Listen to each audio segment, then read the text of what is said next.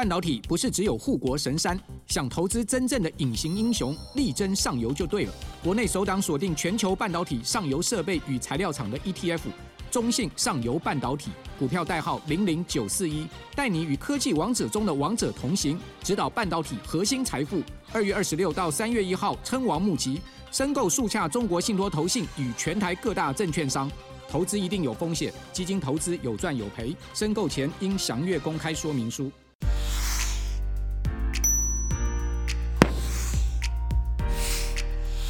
各位财讯的观众朋友，大家好，我是谢金河，欢迎再度收看老谢开讲。今天是大年除夕，我想在这个地方也预祝大家在丙辰龙能够有一个非常好的财运呢，在未来的一年，大家财运亨通，祝大家恭喜大家发财。欢迎你一起加入财讯的频道会员，支持最懂投资的财经媒体，跟我们一起追踪震惊趋势以及产业状况，成为财讯粉丝团，也就是财团的一份子。或者你也可以针对喜欢的节目抖内我们，让我们可以继续为大家带来更多精彩的节目。好，这个礼拜老谢开讲要来跟大家谈整个中国跟香港未来的年度的巨大变化。二零二四呢，对中国经济呢，看起来。是一个前所未见的巨大挑战。那么经济风暴呢，在未来这一年到底会不会扩大？那大家可以看到，年关前后呢，整个中国经济的低迷，现在很多人呢躺平。而最近我们也看到，在四通桥事件呢。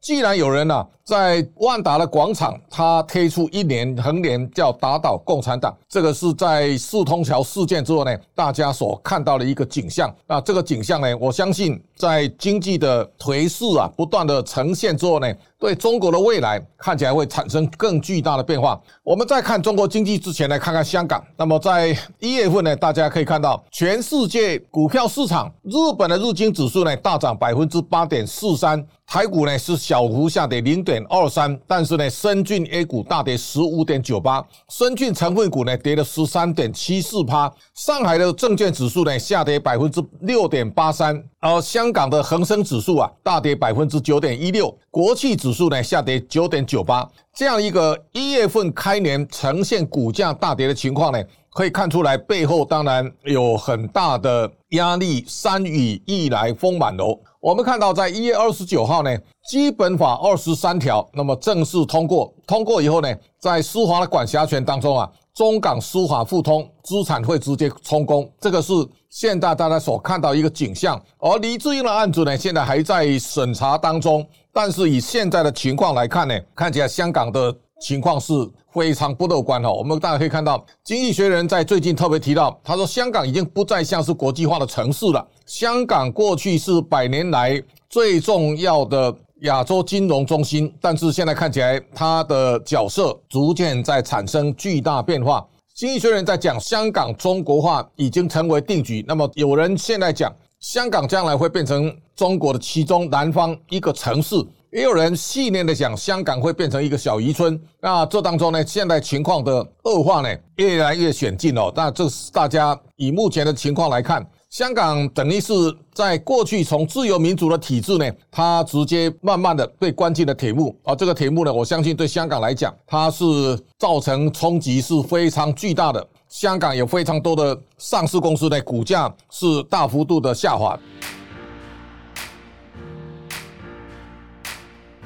我们最近也注意到，在过去这两三年。全世界最风光的电动车产业呢，现在这个是比亚迪在香港上市，现在跌到一百七十块港币左右，从三百三十三块下来，大概腰斩了。那这当中啊，我们看到蔚来汽车呢，一百九十九点二，那掉到现在最惨是剩下四十三块左右。另外呢，这个小鹏两百二，最低跌到二十四点七五，现在连电池的宁德时代啊。股价都跌得很惨，宁德时代呢市值大幅的蒸发了，从六百九十二呢掉到一百四十左右，这个都是在过去这段时间呢大家所看到的一个香港股市的景象哦，这样的景象大家在看到，这个是半导体的。中芯国际啊，它最高四十点二五，那么现在一路杀杀到十四块左右。还有一个呢，这是华虹国际哈，也是中国的半导体公司，六十四点六五，那么现在大概跌到十五块左右。这样的一个下滑当中，我们看到美国现在对中国的监管，同时呢又扩及到很多生物制药，就是药明制药，从两百四十八现在掉到二十块左右，这样的一个股价下跌的景象，这是大家要高度关注的。看起来整个中国经济呢，在往下修正跟调整的路上呢，香港的角色啊，也跟着在逐渐产生变化，而且呢，股价的下跌现在看起来是连底部在哪里都不知道。最近国资委在讲一气一策哈，这这是何立峰啊。他要求上市公司啊要重视市值，同时呢也要重视业绩。那最近我们可以看到，现在对房地产开始开了一枪的恒大呢，被香港法院呢宣布破产，而股价现在变零头。这个情况呢，大致上都可以看出来，整个中国的经济呢，在经过这一轮的发展，现在呈现一个态势。大家可以稍微想象一下，我把拼多多跟阿里巴巴。两个股价呢，给大家稍微看一下。两个月前呢，拼多多股价一路上涨，哦，它终于追过了阿里巴巴了。那大家也可以看到，拼多多在中国大陆呢，基本上它只诉求一个呢，叫做低价。任何一个产品在拼多多的电商平台当中呢，价格一定会杀到大家想象不到哦，这样的一个价格杀戮。我们用过去的这个在创新大师当中，Clayton 哦，Christensen 哦，他有一本书啊，叫做《破坏性的创新》。这个破坏性的创新呢，比较经典的例子，大家可以看到，iPhone 呢，从第一代一路到 iPhone 十五，每一代。呢，其实它都附加一些功能，虽然价格在下杀，但是呢，它能仍然能够创造很高的附加价值。台积电的代工机制呢，看起来也有这样的味道，但是在中国现在所有的创新呢，大概创新成分都不高，但是呢，价格杀入成分非常强大。那么在这种情况之下呢，我们现在大家可以看到，一个呢，从拼多多到淘宝到天猫，在电商平台当中呢，现在大家已经是价格杀红了眼。从拼多多，这个是淘宝，现在都产生非常可怕的下滑。好，这个时候呢，我们可以看到，中国现在一个呢是在电商平台当中呢。back. 对内开始展开杀戮，这当中啊，最明显一个是家乐福也好，中国大润发也好，在经过巨大的杀戮之后呢，大家的卖场一家一家正在关门，全中国实体卖场现在其实大家都已经到民不聊生的状态了。所以，我们大家可以看到，在上海十七家餐饮店关闭，李宁呢股价从一百零八点二呢，这一次最惨掉到十四点七八。在这种情况之下呢，我们大概可以看到，现在的这个整个电商的杀戮呢，一路挤压。京东是一个显著的例子，京东的股价呢最高两百四十八，那么现在剩下四十几块了。京东的刘强东啊，过去曾经领风骚，但现在呢看起来且战且走。好，现在连快时尚呢，信大概都出现一个。非常激烈的杀价的动作，这个杀价会挤压到非常多的电商的生存。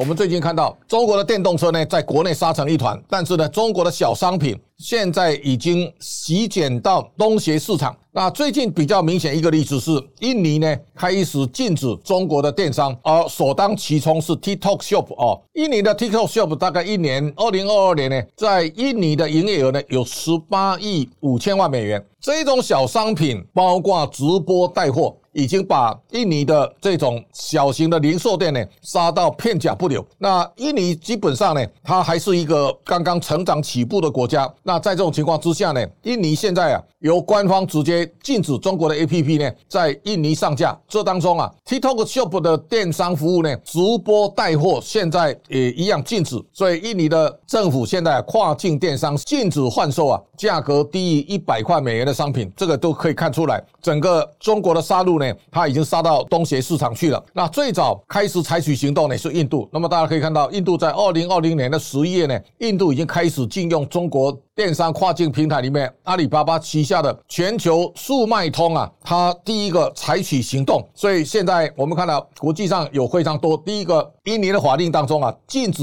开展电商交易；第二个呢，禁止在线交易；第三个呢是禁止零售哈自营产品；第四个呢，禁止销售进口产品；第五呢，提高进口产品的销售门槛。这个是每一个国家呢，现在大家都出手，有众多的国家对 TikTok 的管理现在都明文立法。台湾到目前为止，我们完全没有。那美国对跨境电商，它其实有很多的管制。它从二零一六到二零二一年，美国同时也公布税收跟公平跟适当性的法案。那这个时候呢，它对电商啊，它有诸多规范。所以我们现在看到这个拼多多旗下的 Temu，Temu 在在美国呢也造成非常大的压力。所以电子商务，我们大概现在看到 Temu 跟信啊，在美国的用户呢急速在成长。如果去年十月份来看呢，整体用户现在信大概增加到一亿一千万人。他说这两款 A P P 用户在美国成长非常快速。那 Temu 的美国用户呢，占全球比重已经达到四十一趴，而信达到十八趴。哦，这样的一个杀戮呢，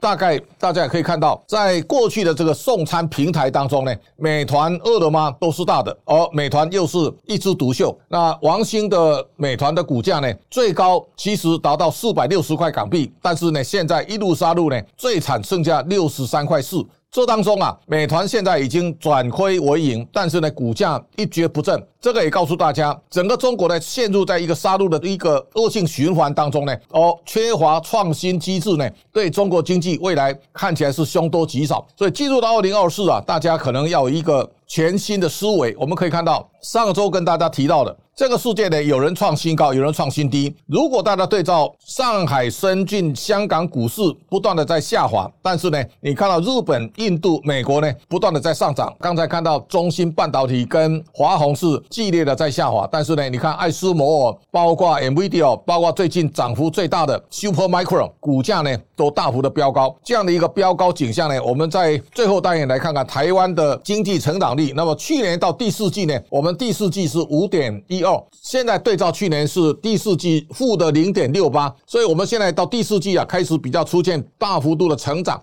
今年的第一季呢，碰到去年的第一季呢，三点四九负的。我相信今年的第一季，台湾还可以拉出更大幅度的成长。所以大家在讲台湾经济好坏，其实这张表是更完整。从二零一九年到二零二二到二零二三这几个季度当中啊，大家已经很完整，可以做一个参考。大家可以看到，最近有人在讲说，台湾的去年的一点四啊，创下十四年新低哈。但是你知道，我们在疫情三年、全世界衰退的路上呢，台湾单独能够成长，从二零二零年三点三九，二一年呢到六点五三，二二年达到二点三五啊，这是一个呈现完整的成。长的态势，这个态势呢，我相信对台湾呢有带来非常大的助力。那经过高成长之后呢，在二零二三年，我们有几个季度啊是呈现负数，但是最后还是有一个一点四的小幅成长。但是今年我相信相信台湾的经济成长率仍然会站在百分之三以上。这个百分之三呢，有助于当全球开始展开降息之后，